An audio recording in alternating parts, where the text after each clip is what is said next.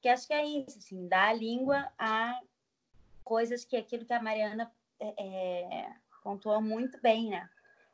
Ficam represadas, se fala tanto em silenciamento e os próprios movimentos acabam é, produzindo esse silenciamento quando uh, se tornam é, patrulhadores e moralistas, até quanto a uh, o que falar, de que jeito, como, quer dizer, é toda uma, uma prescrição é, moral. De novo, eu não sou a primeira a chamar atenção para isso, né? É, vários outros autores e autoras e o próprio feminismo dentro da esquerda chamou atenção para isso dentro de um campo da esquerda mais amplo. O movimento negro, é, os movimentos negros chamaram atenção para isso também dentro do movimento de esquerda mais tradicional. Quer dizer, o quanto que eu, na verdade, só estou é, é, fazendo eco a um exercício que, infelizmente, acho que se faz pouco, ou pelo menos é pouco acolhido em muitos desses movimentos, inclusive aqueles identitários, como um movimento, como eu falei antes, né, um, um, de um convite muito amoroso. É para a gente fazer melhor, gente. É para a gente fazer mais. É para a gente transformar o mundo que a gente está fazendo a crítica é, às nossas maneiras de lutar e não para destruir, desarticular essas lutas, né?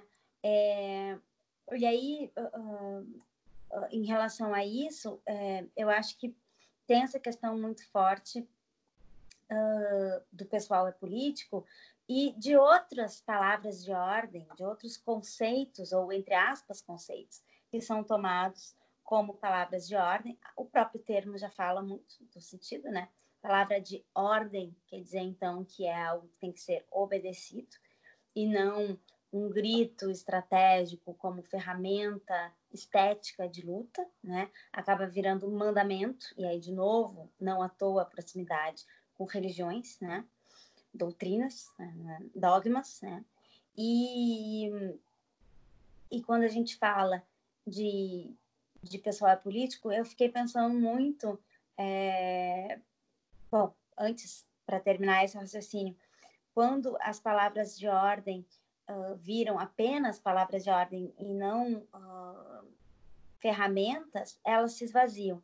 Né? E aí você tem também um movimento, uma luta que é esvaziada de pensamento. Que aí também, de novo, incorre uh, nessas binarizações, como se o movimento não pudesse é, trazer consigo exercício de pensamento, como se pensamento fosse coisa de intelectual, coisa de acadêmico, né? Quando, cara, quando você estabelece isso, ou, né, os discursos vêm uh, com esse sentido de que, ah, você está querendo pensar demais. Bom, você então está é, é, desacreditando as pessoas é, que não têm acesso à academia e à educação da sua possibilidade de pensar. Não é porque a pessoa não, não teve acesso a alguns lugares elitizados e, e privilegiados que ela não possa pensar. Então, assim, vamos primeiro achar a bola e ter um pouco de humildade no sentido de que, sim, a gente precisa pensar, não no sentido formal e acadêmico, mas no sentido é, humano e crítico. Humano nem é bem a palavra que eu queria usar, mas na falta de uma melhor. Quer dizer, no sentido democrático do pensamento. Né? A gente tem que desejar o pensamento, né? E democratizar o pensamento e não continuar achando que pensar é coisa de, uh, de intelectual e, e para poucos. Né? Eu acho que é aí que acaba acontecendo muito da, da, da atrapalhação, assim, quando uh, a questão, é, a, a, as falas vão nesse sentido.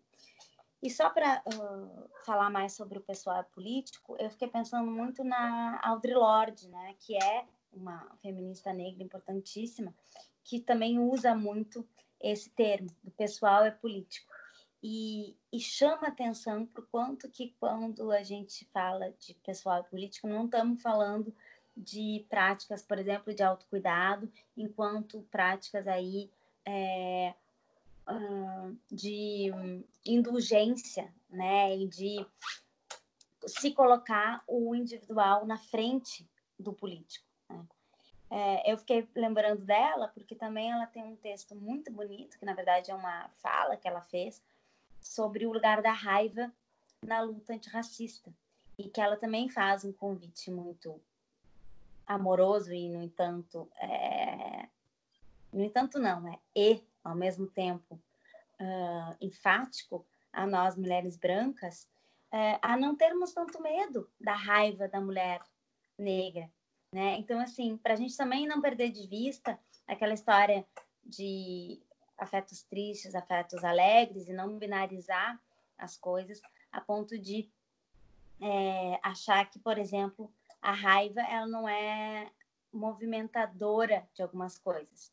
A própria raiva e a indignação elas devem ser preservadas como motores é, de luta. A questão, o problema, eu acho que está em quando esses afetos tristes, em sendo tristes naquele sentido que eu falei, nos paralisam, né? Então não é também apagar uh, do nosso espectro, da nossa subjetividade, das nossas maneiras de existir, a agressividade, a, a, indignação e a própria raiva. Quer dizer, é o que, que a gente faz com isso. Então, o que, que você faz com a sua raiva? Né? Você usa a sua raiva para, de novo, se autopromover e reiterar essa subjetivação facebookiana e de maneira a colocar esse fazer essa projeção de, de problemas ou de questões tuas, inclusive subjetivas, na luta e como se aquela luta, aquela militância vai dar respostas ou vai resolver, vai ser um espelho de mim, né? Como a Marcela está colocando, ou você vai ter é, uma, você vai é, fazer um exercício que daí de novo é ético de autocuidado, na medida que você também se coloca para jogo enquanto é, colocar o corpo para jogo aqui significa realmente uh, se, se dispor à transformação. Então, a transformação do mundo passa a estar é, indissociada da transformação de si, né? E aí eu acho que entra nessa, nessa questão que vocês estavam tocando, que é, de novo, dos binarismos, entre pessoal é, e privado, entre sujeito e mundo. Enquanto a gente continuar também separando sujeito e mundo, é, vai ter que ganhar ou o mundo ou o sujeito. Por isso que eu não gosto muito nessa nesse jogo aí de falar em, em altruísmo e sim alteridade, porque o altruísmo também é uma renúncia de si em nome do coletivo. Né? Então, parece que você fica entre o individualismo e o altruísmo. De novo, mais um binarismo. Quer dizer, não, não se trata de é, uh, renunciar ao eu, renunciar ao que eu sou em prol do outro, né? E nem de renunciar ou negar o que é o coletivo, a diversidade do mundo, porque eu sou mais importante. Como que a gente, de novo, pensa em termos compositivos, né, em termos é, processuais e não binaristas, no sentido de, de entender que a transformação que eu quero para o mundo é a transformação que eu quero para mim. Então, não é os outros, né, terceira pessoa do, é, ah, do daí pensando, não é, não é vocês, o mundo, os outros, e nem ou eu, ou eles, ou eu. É nós, é uma primeira pessoa do, do plural. Quer dizer, na, na, medida em que eu quero uma transformação para o mundo, eu quero uma transformação para mim. Na medida que eu quero uma transformação para mim, é a transformação para o mundo. Por que, que eu estou falando, e às vezes até sendo repetitiva uh, nesses termos? Porque aqui o João, né, contribuindo uma sonoplastia, como é que é? sonoplastia aqui para a história, acabou de dar o seu pum, né? Do tipo assim, deixa eu cagar também, as pessoas fazem cagadas. Acho que é um direito a errar, que também eu queria comentar que vocês estavam falando. Tem que ter espaço para a gente errar, para aprender e para, por exemplo, se, se manter ou entrar por algum tipo de, de militância é, e de luta. Mas só para a gente voltar para o ponto de que, assim, é, se a gente está querendo para o mundo a mesma transformação que a gente quer para a gente, a gente precisa também de uma outra concepção de sujeito. E é aí que entra o meu, meu, assim, a minha licença aí de psicóloga, de psis, dos psis nas humanas, para pensar subjetividade. Porque muitas vezes a gente está pensando nessas coisas todas, mas não está pensando um certo, que não é modelo, mas uma certa concepção de subjetividade que dá espaço também, por exemplo, para fazer essa, esse trânsito ou essa hum, maneira de entender como coexistentes sujeito e mundo. Não é que, ah, então, ó, a gente precisa separar o que é individual e o que é coletivo, então tem certas coisas que você vai ter que levar para sua terapia individual, tem outras que você pode trazer para cá. Não, se trata de, de colocar a questão de uma outra maneira, quer dizer, na medida em que eu ao me fazer sujeito, estou fazendo o mundo, né? É, essa, esses processos eles estão imanentes. Né? Então, é menos a gente se privar de trazer é, questões para o coletivo, porque elas vão atrapalhar o coletivo, mas a gente está o tempo inteiro contingenciando, né? Quer dizer, no sentido de contingenciar, não de restringir, mas de, de enxergar quais as contingências que estão em jogo. De novo, exercício ético. Né? Quer dizer, o que, que do que eu trouxer aqui vai ser interessante para essa discussão que é coletiva? Será que eu trazer alguma questão minha aqui vai contribuir para essa luta, etc. E tal, ou é só uma maneira de eu me, sei lá, né, é, é, é, me haver com as minhas questões? O que que da minha história que, que dessa história que, beleza, é cultural, é histórica e me faz sujeito, é interessante de trazer aqui, agora, nesse momento, o que, que disso contribui para a gente estar tá pensando e o que que, talvez, é, ao contrário, seja mais interessante de eu calar e ouvir e eu levar para casa e entender que, cara, isso aqui é interessante para o meu processo. Então, de novo, não tem resposta pronta, não tem medida certa, mas o exercício de estarmos nos perguntando o tempo inteiro em sendo produtores e produzidos de por mundo é, uh, é bacana, é potente, de novo, é, é produtor de transformação, da transformação do mundo que eu quero. Então, eu acho que é, é, um assunto, é um, é um tema assim delicado complicado de, de trazer, porque muitas vezes outras áreas de humanas avançam e trazem uma, uma série de, de questões que são interessantes, mas quando esbarra na questão do sujeito, parece que às vezes falta língua, falta ferramenta para pensar. Bom, na medida em que a gente pensa uh, que sujeito e mundo são produzidos ao mesmo tempo, a gente é, é, uh, encontra, enxerga que sou eu produtor de, de mundo ou mundo é meu produtor, é um binarismo, é, é um falso problema. Não preciso mais me, com, me, me, preocupar com isso enquanto problema, é. porque não é um problema, é, são as duas coisas, é e, né? É muito mais uma, uma, uma, uma questão de, de conjunção do que de junção, né, Joãozinho? E aí, é, sempre vou estar tá, é, balizada por essa concepção para encontrar ou para produzir a, as respostas possíveis, provisórias, para quando essa questão se instaura num movimento ou no meu processo de análise, porque também aí tem isso, né? A gente pensa que subjetividade é política, a clínica também se faz política. Então, não vai ser no consultório é, entre quatro paredes individual que vai garantir que os processos que sejam trazidos por aquele paciente ou aquela cliente sejam estritamente da pessoa. Não. Se o pessoal é político ou se sujeito e mundo se coproduzem, é também necessário que quem faz a escuta clínica, por exemplo, escute aquilo como um processo que não é só individual. Ele é singular, mas aí singular é diferente de individual. Né? Então, a gente está falando de um processo que é singular, que só vai se dar daquela maneira para Marcele, porque é a Marcele a Marcele, para Mariana, porque a Mariana tem é, a Mariana no, nascida em 1900 sei lá quando, porque é um 2020, porque e a mesma coisa para Stephanie, para Alice e para o João, nesse sentido singular, nunca vai existir um outro João, né?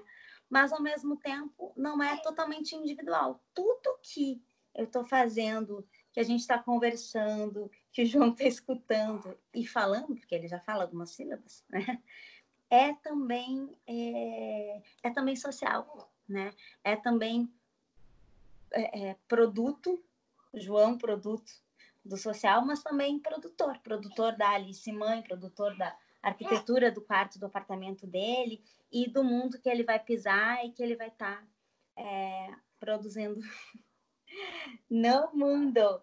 Acho que é uma boa maneira da gente não cair nessa armadilha de novo, né, dos, dos binarismos. É, é, é complicado, é, é, é, é traiçoeira esse, esse, essa máxima do pessoal é político, porque a gente tende a cair na tentação de que não, então nada é meu, né? ou tudo é meu.